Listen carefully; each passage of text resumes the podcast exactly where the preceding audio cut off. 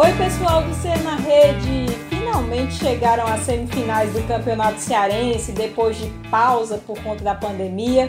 Os jogos voltaram, é diversão na certa e a gente vai ter Fortaleza e Guarani de Sobral no sábado e Ceará e Ferroviário no domingo, dois jogos na Arena Castelão. Por isso, esse podcast é especial sobre esses jogos e eu, Thaís Jorge, do Globoesporte.com, estou com Marcos Montenegro, que é editor-chefe aqui do Globo Esporte. Tudo bom, Marquinho? Oi, Thaís, tudo bem? Obrigado pelo convite mais uma vez. Prazer estar aqui com você, com o Davi, em mais um CE na rede. Dessa vez para falar desses jogos das semifinais, né? E essa semana a gente comentava entre os amigos na redação um comentário meio óbvio, mas que nunca fez tanto sentido, né? Como o futebol é bom, né, gente? Fazia tempo que a gente não tinha esse prazer de trabalhar com bola rolando. Felizmente, com todos os cuidados, né, com toda a segurança necessária, estamos avançando aí no estadual para a reta decisiva já. Pois é, até no começo foi legal assistir as reprises, né, dos jogos. Confesso que fiquei muito encantada com vários jogos que eu não tinha visto, tipo Copa de 70. Foi muito, muito legal, mas aí depois a gente sente muita falta da bola rolando. E estou aqui também com o Davi César, que é do Globoesporte.com, o Davi que fez o jogo do Fortaleza comigo no Globoesporte.com. Tudo bom, Davi? Beleza, Taizinha. Agora sim, né, nós podemos dizer que enfim matamos essa saudade, né? A gente já havia matado essa saudade no início da semana com os jogos de reestreia, o Ceará enfrentando o Barbalho, Fortaleza enfrentando o Guarani, mas agora sim é oficial, né? Saudades, enfim, foram pro espaço com o Clássico Rei, um bom jogo aí pro torcedor assistir, infelizmente pela TV, né, sem a presença no estádio, mas com bola rolando. Ontem também foi interessante a gente ver as diferenças, né, de um clássico rei no Castelão nesse período que estamos vivendo. Os jogadores, em vez de ocuparem o banco de reservas, ocupando ali aquela, aquele espaço no iníciozinho do, da arquibancada do estádio, né, separados, devidamente separados uns dos outros. Tem, tem até o gel na bola, enfim, como o Marcos disse, todos os cuidados para essa retomada dos jogos. Mas foi muito interessante sim ver o jogo de ontem e vai ser mais interessante ainda ver os jogos dessa semifinal que estão pela frente, viu? Grande prazer participar aqui dessa edição.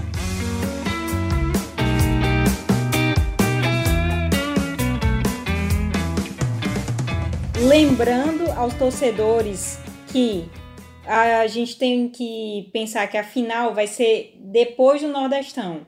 Fortaleza joga o Nordestão na terça, o Ceará na quarta. Então eu queria começar perguntando a vocês: acham que esses jogos, né, que, por exemplo, para o Ceará é muito mais importante porque o Fortaleza já está classificado para a próxima fase do Nordestão. Mas o que, que vocês acham? Vai impactar no, nas escalações no final de semana? Eu acho que não, viu, Thaís? Porque o Fortaleza joga sábado e terça, né? O Ceará joga domingo e quarta, se não me engano, quarta ou quinta. Não sei agora exatamente, mas acho que não, até porque os técnicos estão tentando dar aquele padrão novamente né, para as equipes, aquele ritmo de jogo. O próprio Ceni já falou na entrevista que ele deu coletiva, através da assessoria de imprensa, né, que a gente recebeu esse material, que provavelmente para sábado mesmo não vai ter uma mudança dos 11, como ele fez em outras oportunidades, né? não vai ter aquela mudança tão drástica como aconteceu do jogo de segunda-feira para o jogo de quarta, para o Clássico Rei. Então eu acho que é uma boa oportunidade, na verdade, para os técnicos começarem a dar essa identidade mais deles, principalmente o Guto Ferreira, que chegou faz pouco tempo ao Ceará, porque a Série A, que é a principal competição para os dois times, está aí batendo a porta. Eu concordo aí com o Marquinhos, inclusive eu acho que o fato deles terem alcançado essa vantagem para semifinais, né, de conseguirem a classificação somente pelo empate, também gera um impacto positivo, gera uma calma maior, uma maior tranquilidade até para reduzir impactos negativos que os jogos desse fim de semana poderiam ter no início da Copa do Nordeste. A gente viu o Guto sendo um pouco mais modesto aí com as mudanças, não houve na verdade nenhuma mudança entre a escalação inicial do primeiro jogo e a escalação inicial do jogo passado contra o Fortaleza. O Ceni já é, propôs aí uma alteração, um grande rodízio, ele mudou todo mundo entre as duas escalações iniciais, mas realmente é uma fase de dar ritmo de jogo e acredito que para esse fim de semana eles vão sim entrar com a equipe principal para disputarem essas semifinais. Já visando a Copa do Nordeste, sim. Sobre o Clássico Rei, a gente até comentava antes, né, dessa, dessa questão da, do equilíbrio, né? As equipes vinham de goleadas por 5 a 0 então eu, eu sempre fiquei pensando, não, É, não vai ser um resultado, enfim, muito largo para a equipe que vencer, entendeu? E acabou acontecendo isso mesmo. Mas me chamou muita atenção a efetividade do Fortaleza, né? Se você olhar, por exemplo, o, o senso de oportunismo do, do Yuri César, estava até comentando com, com o André Almeida, é um cara que ele não tem medo, né? Ele não tem medo de arriscar. E às vezes eu sinto muita falta disso nos jogadores, né? De confiar mesmo, dar aquele chute, fazer um gol surpreendente, assim. E foi um clássico no começo, assim, meio uh, digamos que não estava tão emocionante, mas ganhou essa emoção ao longo do, é, dos 90 minutos, assim. Eu queria que, que Marquinho falasse um pouco, assim, como é que ele viu esse clássico, né? Principalmente a questão do Ceará, se viu uma evolução do jogo contra o Barbalha para o Clássico Rei, enfim, e o que a gente vai poder esperar desse duelo contra o Ferroviário. Eu acho que, com todo respeito ao Barbalha, eu acho que o Barbalha não pode ser parâmetro para a gente, né? Tudo bem que foi uma boa apresentação do Lima, principalmente com dois gols e tal, por isso se esperava muito do Lima nesse Clássico Rei, que ele foi titular mais uma vez.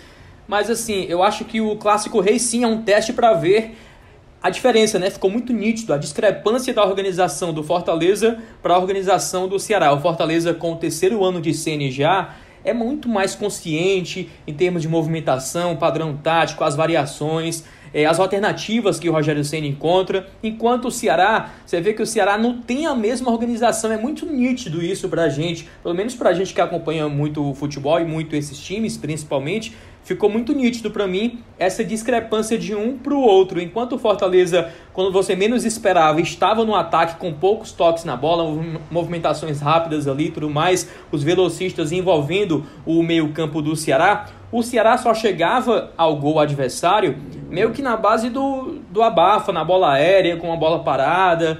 É, você não via aquela, aquela jogada mesmo construída diferentemente do Fortaleza. O Ceará ainda depende muito de um talento individual, de um lampejo de um Leandro Carvalho que entrou no final da partida, de algum outro atacante habilidoso, de um meia, enfim, de um lançamento diferenciado do Ricardinho.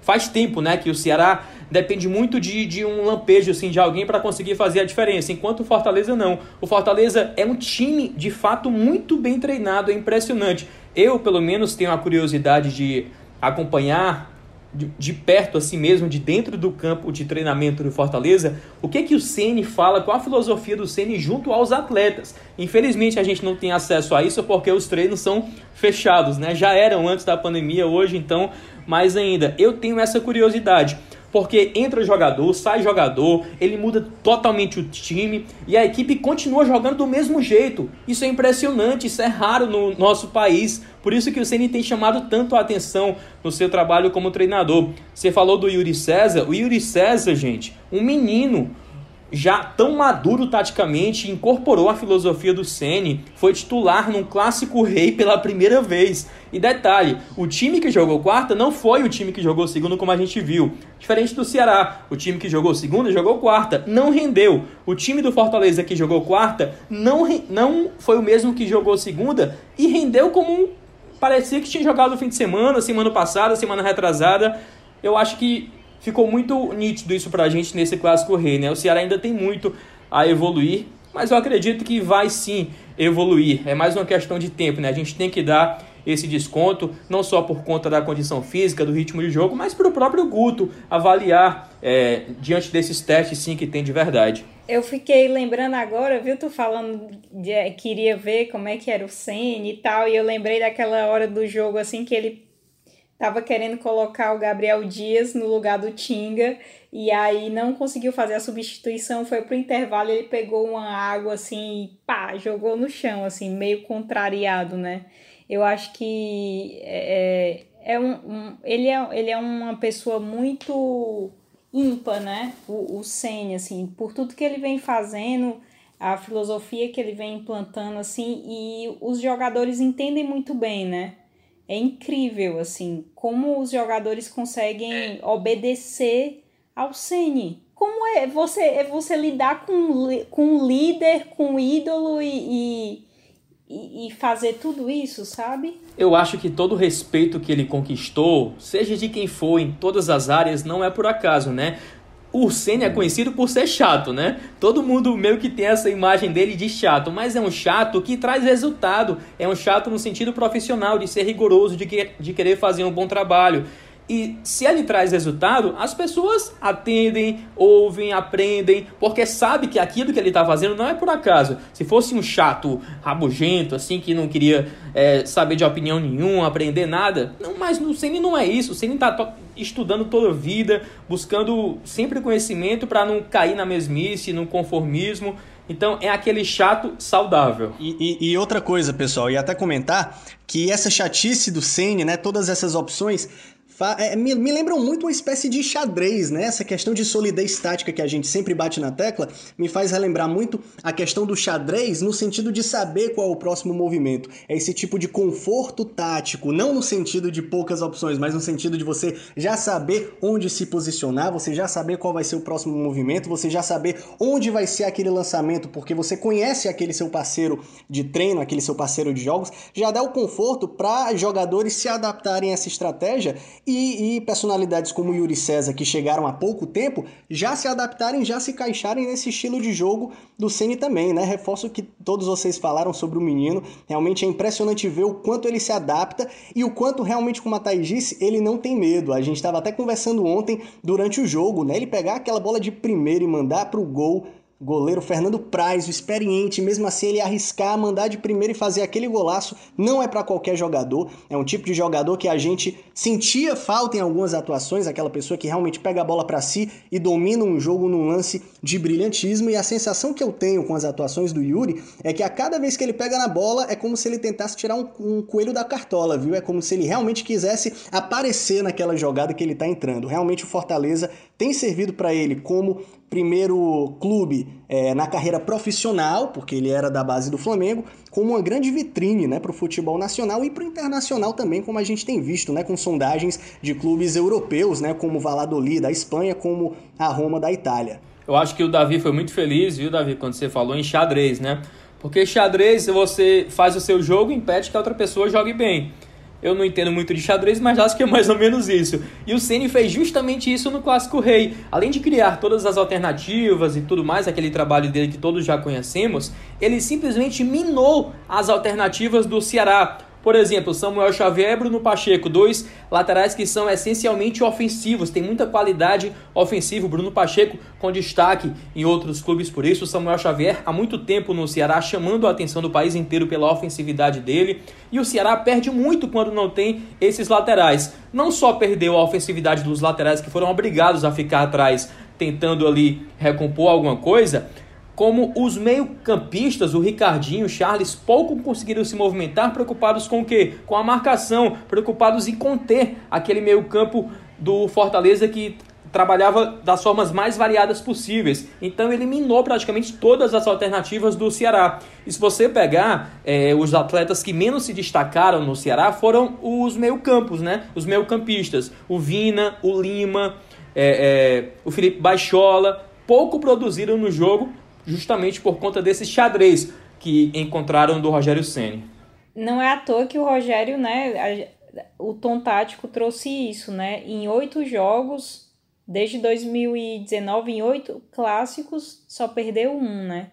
Eu acho isso um número muito precioso, assim, porque clássico rei você costuma ali tá pau a pau, né? Um vence um, outro vence outro, um, enfim e ele consegue em oito jogos né, perder só um. É, eu acho que ele estuda tanto essa questão né, que ele acaba anulando, como o Marquinho falou aí, anulando completamente o adversário. Mas eu queria fazer uma pergunta bem espinhosa para vocês dois, assim. Vocês acham que essas semifinais assim vão ser super fáceis para Fortaleza e Ceará? Porque para contextualizar, é, para quem não é daqui do Ceará, Fortaleza vai jogar contra o Guarani de Sobral, mas por conta da pandemia, o Fortaleza vai jogar contra um time que é formado pela por jogadores jovens de Ceará e Fortaleza. Então, é tipo um combinado de jogadores de Ceará e Fortaleza contra o Fortaleza profissional. E o Ceará vai atuar contra o Ferroviário. O Ferroviário, confesso que esperava mais nesse retorno, gente. É, o Ferroviário tinha, teve a possibilidade de ficar com a vantagem, né? Ganhar pontos, ficar na segunda colocação, no caso, mas deixou escapar com o um empate. Então, vocês acham que vai ser um jogo fácil, muito fácil também para o Ceará? Ou não? Não existe isso? Eu acho que não vai ser jogo fácil não, viu? Nem para Fortaleza, nem para Ceará. No caso do Clássico da Paz, né? A gente viu a primeira atuação do Ferroviário nesse jogo contra o Calcaia, é, depois da retomada dos jogos. E realmente o jogo foi sonolento, mas eu, eu também entendo a dificuldade do Marcelo Vilar em criar um entrosamento com, a, com um time que tem 12 peças novas, né? 12 peças que chegaram agora é, da pandemia para cá. Marcelo Vilar também que está reassumindo agora o comando do Ferroviário. Então, realmente é muito difícil em um jogo criar esse entrosamento e, e fazer uma grande atuação. Foi uma partida é, que, que, teve essas, essas complexidades, né? No caso do Guarani, é como você disse, um elenco misto com jogadores das categorias do, do Sub-23 do Ceará e do Sub-20 do Fortaleza, misturados, né? E eu acredito que são jovens atletas que querem realmente uma vitrine também, querendo ou não, por, por alguns já serem integrados ao, aos treinos do elenco profissional, eles já têm um conhecimento também de estilo de jogo, de perfis de atletas, então acho que não vai ser jogo fácil não, e são atletas que querem se mostrar, tá certo? Principalmente nessa, nessa fase final, que eles querem fazer uma graça, né? É, eu concordo com o Davi, eu acho que também não, não vai ser um jogo fácil. Agora sim, claro que os treinadores, os atletas vão dizer: não, a gente não tá pensando em final, tem a semifinal primeiro e tal. Eles têm que ser um pouco políticos, né? Mas assim, é praticamente certo, com todo respeito aos adversários, que Ceará e Fortaleza vão passar. Agora, fácil não vai ser porque todo time, quando enfrenta um Ceará um Fortaleza, cresce, né? Quer, quer, quer, quer se fazer gigante, porque vencer um dos gigantes da capital é um feito e tanto.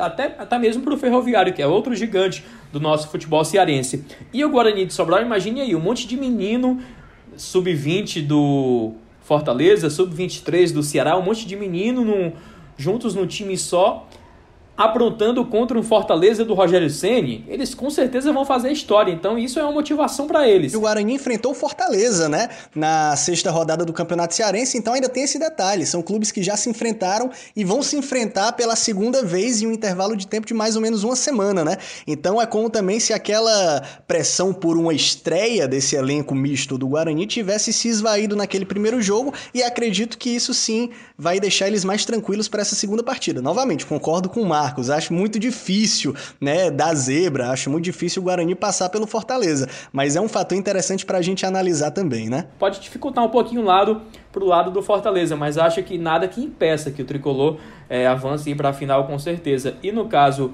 do Ceará, que vai enfrentar o Ferroviário, eu confesso que também me decepcionei um pouco com o Ferroviário no jogo contra o Calcaia. Esperava muito mais por conta desse retorno né, do Marcelo Vilar, muita expectativa depositada nele por conta dos outros bons trabalhos que ele fez já junto ao Ferroviário. Mas é como o Davi falou, 12 atletas novos. O próprio Vilar, né, chegou não faz muito tempo, não teve muito tempo assim para trabalhar presencialmente, teve aquele período também de treinos virtuais. Então eu espero muito que esse Ferroviário cresça a tempo de jogar uma boa série C, né, principalmente que é a competição é, nacional em que o Ferroviário está participando esse ano, essa temporada. Gente, agora eu confesso que eu fiquei muito impressionada. Foi antes do Clássico Rei, quando divulgaram né, os relacionados e, e o departamento médico, a quantidade de jogador que ficou fora, né?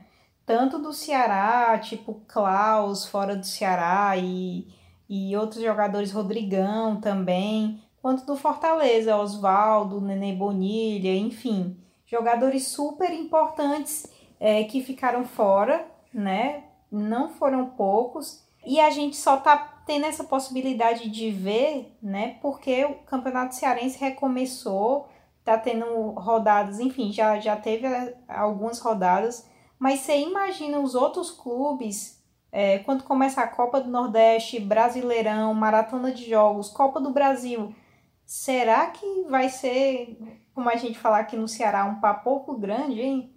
Porque eu acho que você vai ter que ter um elenco muito grande para suprir né, essas faltas. O risco é muito grande, viu? O risco é muito grande, principalmente porque são atletas de alto nível, né, que disputam competições de alta intensidade. Então, assim, a gente sabe que em qualquer prática de exercícios físicos, quando a gente passa um grande tempo, né, em hiato, né, com pausas, quando a gente volta tem que ter todo um tempo de adaptação e Fortaleza e Ceará ainda tem a vantagem de terem sido os primeiros clubes do Nordeste a retornarem, né? Ceará teve aí mais de um mês, um mês e, e 13, 14 dias para se preparar antes do jogo de retomada. Fortaleza também tem um tempo semelhante, então isso já foi uma vantagem para eles em relação a outros do Nordeste, né? Times que eles vão enfrentar nessa reta final do Nordestão. Mas existe sim esse risco, não à toa que agora, é, com essa retomada do Cearense, a gente tem visto os primeiros impactos no elenco desse retorno do futebol, né? Na saúde física mesmo dos atletas e com certeza vai ser um tempo de adaptação. Me impressionou também muito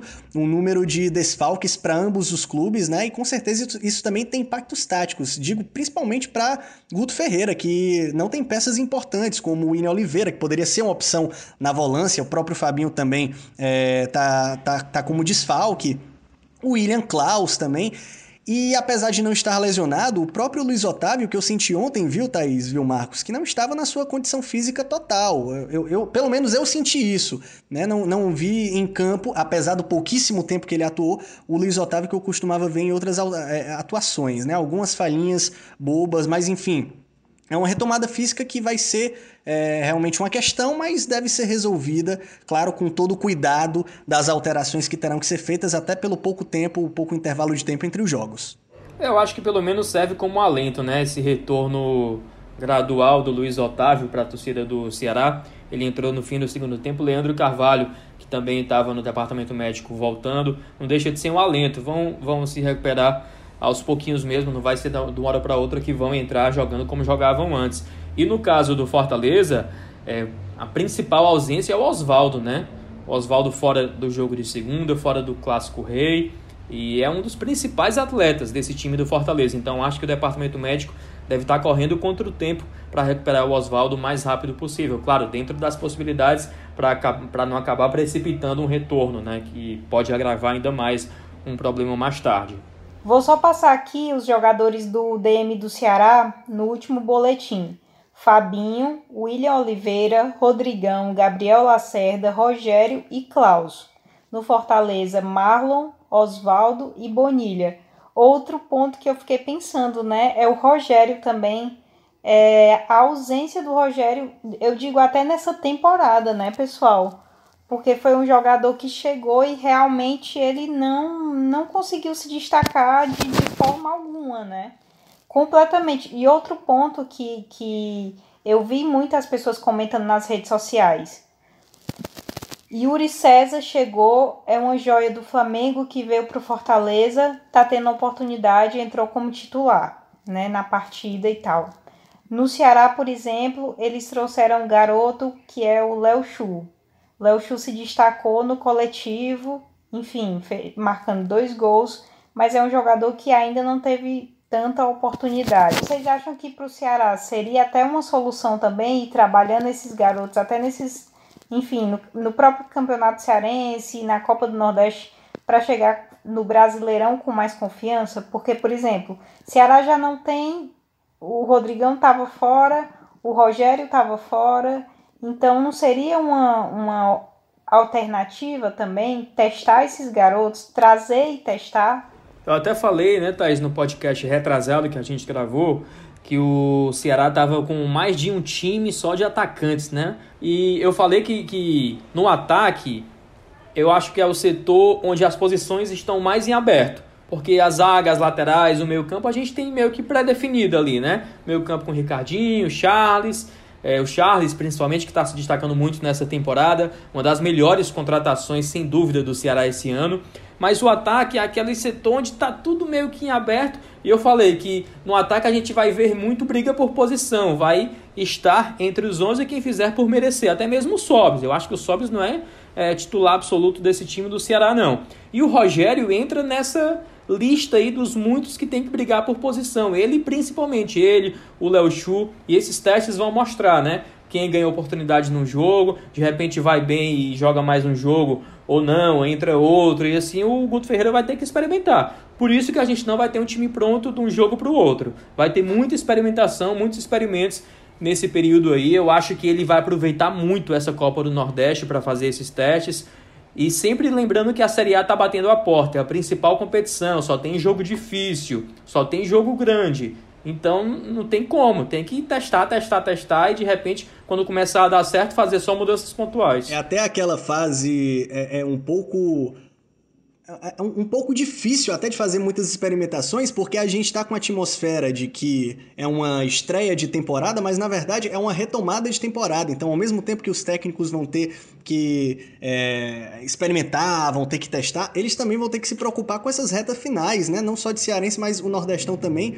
É, vai ser um tiro muito curto. Então, apesar de achar que o Guto Ferreira, que até então em dois jogos não fez muitas experimentações, que é mais solidificar um esboço de um time titular mais para frente, ele vai ter sim que arriscar é, na Copa do Nordeste algumas experimentações, então acho que ver esses garotos em campo, como o Léo Chu, que você falou, ou até é, em recuperação, quando o Rogério voltar também, Vai ser interessante, ele vai ter que experimentar esses nomes sim, mas eu acho que experimentar com muita cautela também, né? Porque querendo ou não, na Copa do Nordeste, cada jogo também vai ser uma decisão e é, não tem nem margem, né? nem muita margem para muita experimentação por conta disso, por conta de ser uma reta final. Apesar de ser uma nova pré-temporada, é uma nova pré-temporada com riscos também, né? Riscos de eliminações. É, eu só acho, o, Davi, eu fico um pouco receoso, porque assim, é, Ceará venceu o Barbalha bem, beleza, 5 a 0 é repetir o time contra o Fortaleza, ok, foi lá, né? Mas assim, o, o meu medo, eu acho que o medo de, do torcedor como um todo, né, das pessoas que trabalham como um todo cobrindo o futebol e torcendo pelo bem do futebol cearense, é a insistência no erro, né? Porque a essa altura do campeonato não pode ter a insistência no erro. Foi ruim no jogo, vamos tentar mais uma vez, no máximo outra vez. Tem que ter paciência, tem. Mas infelizmente as condições não são favoráveis, é tudo diferente. E dessa vez tem que ser diferente também. Não pode ter muita insistência no erro, porque daqui a pouco é tarde demais. É verdade, eu nem duvido até que, por exemplo, no caso do Ceará, ele arrisque talvez um pouco antes no jogo o Bergson e o Rick, né, que geralmente são, são atletas aí é, é, postos em questão, né, em dúvida, mas que fizeram sim uma boa atuação no Clássico Rei. Inclusive, eu acho que foi é, é um pouco é, foram até melhores do que os titulares quando entraram, deram um gás maior no Ceará, principalmente naquela reta final. Rick fez um passe excepcional para o Bergson marcar, e isso fez com que o Ceará tomasse um gás né? Infelizmente já era no fim do jogo, já não tinha muito tempo para correr atrás, mas acredito que eles fizeram sim uma boa atuação e talvez poderiam até ser uma opção para serem mais testados aí nas próximas partidas, no caso do Ceará. Marcos, tu falou em paciência com quem erra, né? Jogo a jogo, eu tava lembrando ontem, a gente nas redes sociais também, o pessoal tava impaciente até porque o Guto não tinha mudado, né? Com cinco substituições, ah, porque tá voltando do intervalo sem mudar e tal. Então, de fato, as pessoas estão meio sem paciência mesmo e não dá tempo, né? Simplesmente não dá tempo, porque você tem jogo e depois tem jogo, tem jogo, enfim. E, e não vai deixar de ter até fevereiro, né? Então não dá pra, pra ficar testando muito num, numa ocasião dessa. Só lembrando que o Sobis ele tá fora do jogo do Ceará na quarta-feira então certamente vai estar no jogo contra o Ferroviário. É, a pena dele tinha sido três jogos de suspensão, mas aí o Ceará conseguiu reverter isso, houve um pagamento de uma multa para um hospital né, de, de Covid. Então, de três passaram, acabou passando para um essa suspensão natural do Ceará saber se vocês têm algumas considerações a mais para fazer sobre esses jogos. Enfim, o primeiro, o de sábado é seis e meia da noite, o de domingo é quatro horas da tarde. A gente vai estar acompanhando tudo em tempo real com vídeos. Queria saber se vocês têm mais alguma consideração. O, o, torcedor do Fortaleza, eu acho que está muito satisfeito, né, Thaís, por tudo que a gente falou do time. O do Ceará deve estar tá um pouco ressabiado, mas assim, é, outro alento para a torcida do Ceará, que o Guto até falou, que um ponto positivo do Clássico Rei, é claro, tem muita é, ele é, muito, é, tudo muito novo, né? Ele tem que trabalhar muitos pontos, mas um dos pontos positivos que ele citou no Clássico Rei foi a persistência, né? O time não desistiu, esteve sempre atrás, apesar da dificuldade, forte na marcação, destaque na marcação em alguns momentos do jogo, dificultando o jogo do Fortaleza. Então, isso é um alento, por quê que eu falo que é um alento? Porque em outros tempos, no ano passado mesmo na Série A, uma das maiores críticas sobre o time do Ceará era porque era um time sem vontade, sem raça, sem garra, meio que preguiçoso em alguns momentos e ontem foi um, um, um, tanto quanto diferente com relação a isso. E eu falo muito disso é, incorporando na pessoa do Bruno Pacheco, né? Eu já falei do Pacheco hoje. Ele não fez uma partida maravilhosa que merecesse destaque, mas a gente viu muita entrega já. E eu acho que foi por isso que o Guto falou esse ponto positivo da equipe. Concordo com o Marquinhos, até essa questão de reatividade que a gente já falou em outros episódios, né? Que era muito característico também do trabalho do Enderson Moreira e o Guto tem tentado é, implementar um trabalho semelhante, porque tem um perfil semelhante, e amplificar as possibilidades, né? Então acho sim que apesar de ser um trabalho inicial, o Guto tem espaço para evoluir nisso. É, senti falta ontem, por exemplo, de uma referência maior de alguém no ataque para empurrar aquela bola, muitas vezes além da dificuldade de infiltração do Ceará. Quando infiltrava, não tinha aquela pessoa que pudesse empurrar a bola para a rede. Então, todos esses detalhes acredito que o Ceará vai ter sim um tempo, apesar de muito breve, para testar e o Guto tem espaço sim, tem brechas para evoluir no decorrer das próximas partidas. Sobre os jogos da semifinal, a gente já falou, acredito que serão jogos competitivos sim, mas com larga é, vantagem para Ceará e Fortaleza pelo elenco que os dois clubes têm e talvez possa até ser uma boa oportunidade para que, lógico, com cautela, eles fazerem os testes apropriados, caso eles consigam até uma vantagem no placar no início de jogo.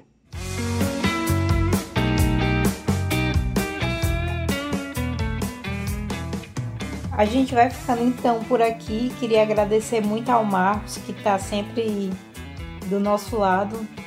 É, muito obrigada, Marquinho, e ao Davi também. Davi, muito obrigada. Agora cabe a ti aí editar essa conversa toda. Vai ser bom demais, eu sempre digo, é divertido demais editar o Cé na Rede, Thaís, passa no instante. Às vezes são horas, mas quando eu vi, vale, já, já são essas horas, eita. Mas é legal demais, viu? Muito bom o papo, muito obrigado pelo convite, valeu Marquinhos, até a próxima pessoal, grande abraço. Thaís, Davi, estarei sempre, viu, do lado de vocês. Obrigado mais uma vez pelo convite. E lembrando que domingo, né, o Clássico da Paz, Ceará Ferroviário tem transmissão ao vivo da TV Versmares com narração de Denis Medeiros e comentários de Tom Alexandrino, além, claro, do nosso tempo real no Globoesporte.com com vídeos e tudo que se tem direito. E no jogo do Fortaleza, né, na semifinal de sábado, contra o Guarani de Sobral, é legal a gente destacar também que vai ter um minuto de silêncio para o menino João Pedro, torcedor símbolo do Fortaleza, que o Globo Esporte apresentou para todo o país, né? História bonita de superação. Ele que tinha uma má formação na coluna desde a gravidez da mãe e superou seis anos de cirurgias, muitas dificuldades.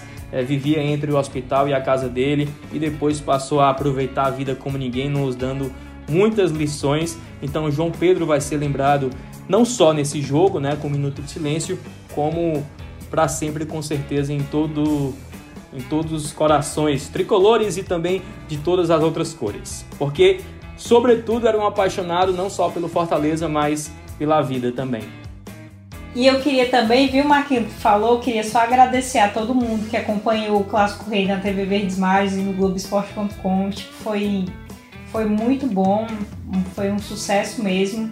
E foi muito legal tocar essa, esse clássico rei com vocês, com a nossa equipe também, porque a gente observa assim os resultados e são incríveis assim. Tanto das as pessoas que assistem a gente, que acessam, que estão lá no tempo real, que estão lá olhando os vídeos, sabe? Que estão comentando no Twitter, isso é importante demais e foram resultados bons. E é isso, agradecer a quem escuta o na rede, quem clica, quem assiste e, e é isso. A gente vai ficando por aqui. Um beijão. Esse podcast é editado pelo Davi César, com coordenação de Rafael Barros e gerência de André Amaral. Um beijo.